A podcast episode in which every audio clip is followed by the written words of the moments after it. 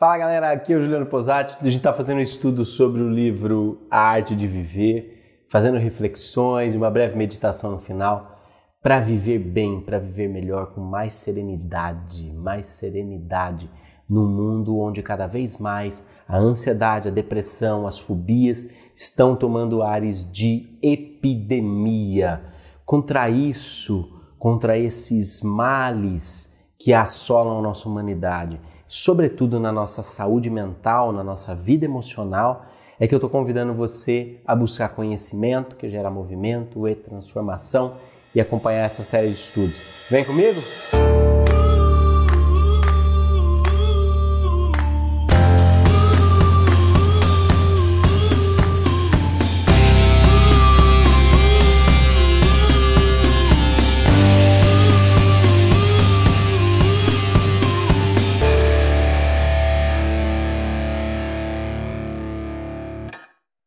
O tema de hoje é maravilhoso.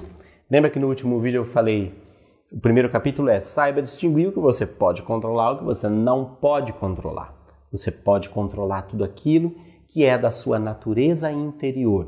E você não pode controlar aquilo que está fora, na natureza exterior, na natureza do outro, por exemplo. Nós gastamos uma boa parte do nosso tempo tentando controlar o que o outro deve fazer e não nos ocupando daquilo que nós temos. Nós passamos boa parte ou exigindo do outro uma certa postura, ou então responsabilizando ele pelas nossas insatisfações. É o que nós fazemos de melhor. E aí nós não nos ocupamos com aquilo que importa. E o conselho de hoje é tão simples quanto isso. Ocupe-se apenas do que você pode controlar, ou seja, da sua vida interior, dos seus pensamentos, dos seus sentimentos, das suas ações.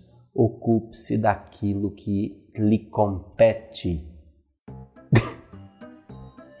Estou lembrando aqui da, do, da Alicia, que passou no, no final do ano ensinando o filho a lição tão simples quanto cuide da sua vida. que é maravilhoso. É maravilhoso. Percebeu que ele estava ansioso e tal, não sei o que. E falou assim: Isto é a sua vida? Não. Então cuide da sua vida. Cada um no seu quadrado. Veja, isso não é uma, uma forma de isolamento ou de se tornar uma pessoa antissociável, mas é apenas a gestão da nossa vida emocional nós nos desgastamos com aquilo que os outros pensam ou vão pensar de nós, com aquilo que nós achamos que o outro deveria fazer e não fez. E não só nos ocupamos, como nos frustramos e alimentamos experiências de dor e de sofrimento interiores. Nunca estamos felizes, nunca estamos satisfeitos, porque sempre colocamos a nossa felicidade nas mãos dos outros perdemos a nossa liberdade. Gente, nós somos livres para ser felizes agora, mas nós condicionamos a nossa felicidade ao que o outro deve fazer ou aquilo que eu tenho que ter. Na nossa sociedade isso está virando uma epidemia. E é disso que esse capítulozinho curtinho vai falar. Olha só. Mantenha a sua atenção inteiramente concentrada no que de fato lhe compete. E tenha sempre em mente que aquilo que pertence aos outros é problema deles e não seu criatura. Criatura foi colocada aqui por mim. Se agir assim, estará imune a coações e ninguém o poderá reprimir. Será verdadeiramente livre e eficiente em suas ações, pois seus esforços serão canalizados para boas atividades não desperdiçados em críticas ou confrontos com outras pessoas. Cara, o fato é assim, ó. Quando ele, ele, ele pega pesado, ele é até meio radical nesse, nesse, nesse capítulo, mas o fato é que nós estamos, nós passamos uma boa parte do nosso tempo cuidando da vida do outro ou demandando do outro aquilo que nós não temos coragem de fazer dentro de nós. Por exemplo, nós exigimos amor do outro quando nós não temos coragem de nos amar. Nós exigimos a presença do outro porque nós não suportamos ficar com a nossa própria presença. Nós exigimos coragem do outro porque nós não queremos enfrentar os nossos próprios medos. Nós exigimos, nós saímos tentando é, angariar com todas as pessoas que todas as pessoas façam aquilo que nós não queremos fazer, que façam o serviço sujo da reforma interior, da evolução por nós. Ah, porque se fulano, porque fulano fez isso, eu fiquei extremamente chateado. Você ficou extremamente chateado porque você quis, porque você permitiu.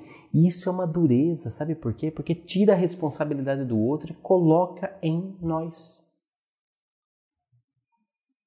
Talvez por isso Jesus tenha recomendado assim: perdoa as nossas ofensas, assim como nós perdoamos para que a gente comece a perceber que o movimento, o movimento do amor, o movimento da transformação, o movimento precisa nascer em nós, não no outro. Não adianta eu pedir a Deus que me perdoe se eu não sou capaz de perdoar. Não adianta eu pedir a Deus, ao outro que me ame, se eu não sou capaz de me amar. Não adianta eu pedir ao outro que me respeite, se eu não sou capaz de me respeitar. Percebe? O que está sob o nosso controle é a forma como nós experienciamos e damos significado à nossa própria vida. Isso está sob o nosso controle. E olha, vou falar para você uma coisa. Eu tive em Dubai em 2017.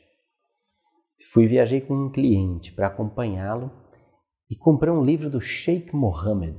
Olha só, um livro do Sheikh Mohammed. E o livro era tão simples quanto isso: Happiness and Positivity felicidade e positividade. Pois, veja bem, a meta do governo de Dubai é a felicidade. E o Sheikh escreve nesse livro o seguinte: Felicidade não é um destino. Felicidade é um jeito que você escolhe viver a sua vida. E positividade é um estilo de vida. Eu escolho ser positivo. Eu escolho ser feliz.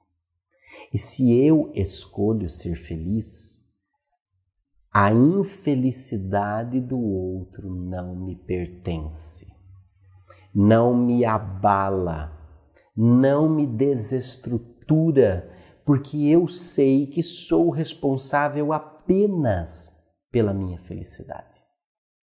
Apenas por mim. Parece uma coisa egoísta de pensar, mas o fato é que acaba com a ilusão que nós temos de que somos responsáveis.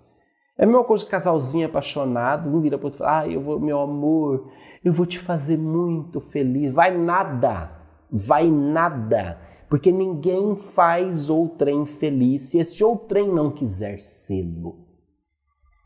É a mesma coisa que eu virar para você e falar assim: olha, venha participar do nosso programa de estudos avançados no círculo, porque vai mudar a sua vida. Vai nada.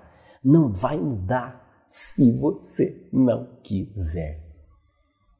Cabe a cada um de nós a mudança, cabe a cada um de nós essa escolha livre de ser feliz, de ser positivo, de ressignificar os fatos que nos cercam à medida em que nós vamos enfrentando eles. A vida trouxe limão. Isso não é nem bom nem ruim. Você pode passar o limão na cara e sentir o ardor e ficar chorando, ou você pode espremer e fazer uma bela caipirinha. É o que você faz com, a, com os fatos da vida. É o jeito como você escolhe viver os fatos que chegam até você, que determinam que tipo de experiência você vai viver. Tendo conhecimento e dando atenção ao que de fato lhe compete, cuide da sua vida. Não será obrigado a realizar qualquer coisa contra a sua vontade. Que poder isso, que empoderador isso, que empoderador isso. E que tranquilidade que nós temos que ter para fazer isso com serenidade, não com arrogância. Não é arrogante, não é, não é egoísta, é simplesmente a serenidade de distinguir o que pode, o que está ao seu alcance o que não está ao seu alcance. Não é? Os outros não poderão feri-lo e você não fará inimigos nem será prejudicado. Se o seu objetivo é viver de acordo com esses princípios, lembre-se de que não será fácil.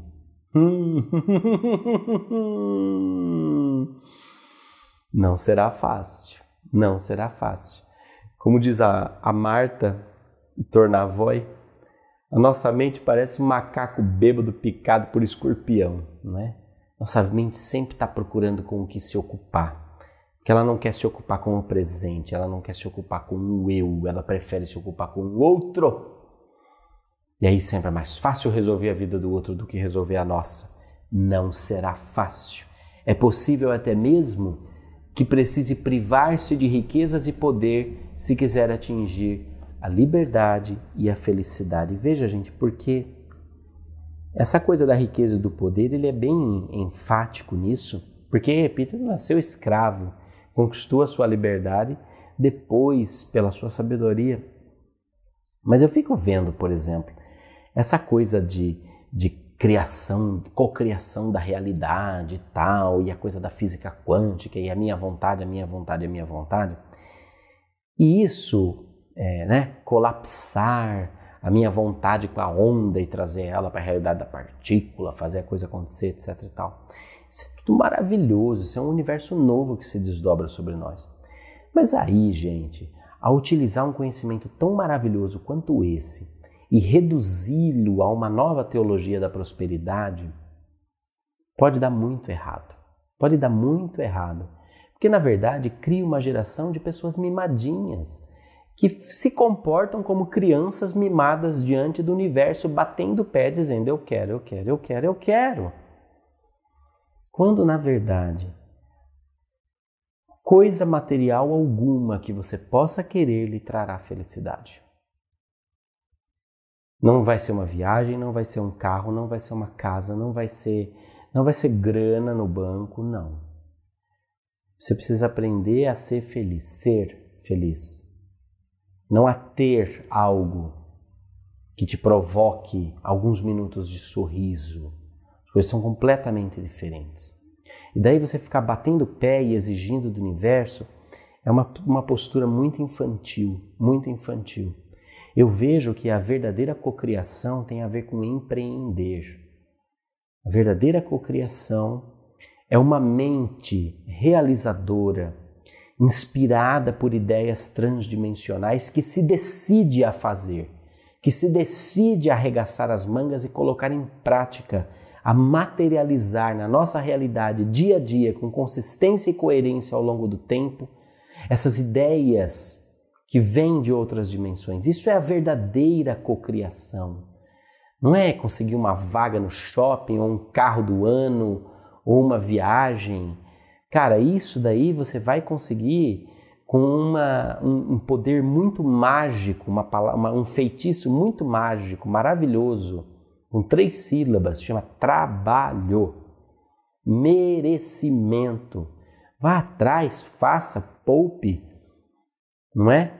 Dedique-se Dedique-se ao seu trabalho, dedique-se à sua profissão. Se a sua profissão é uma profissão merda, está tá, tá te trazendo insatisfação, não te traz retorno, dedique-se a mudar. Vá atrás. Rale, corra, mude.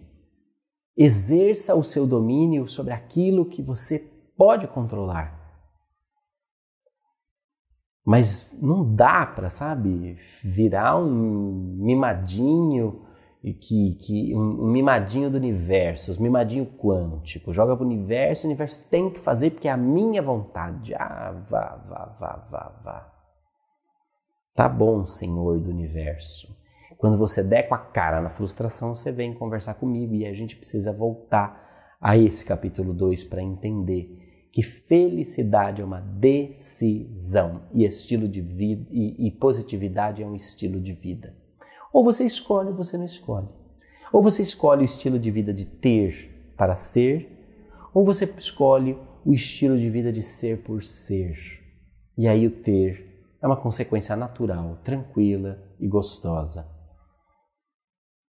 Porque ela não impacta diretamente o core, o núcleo da sua felicidade. A sua felicidade fica baseada no ser.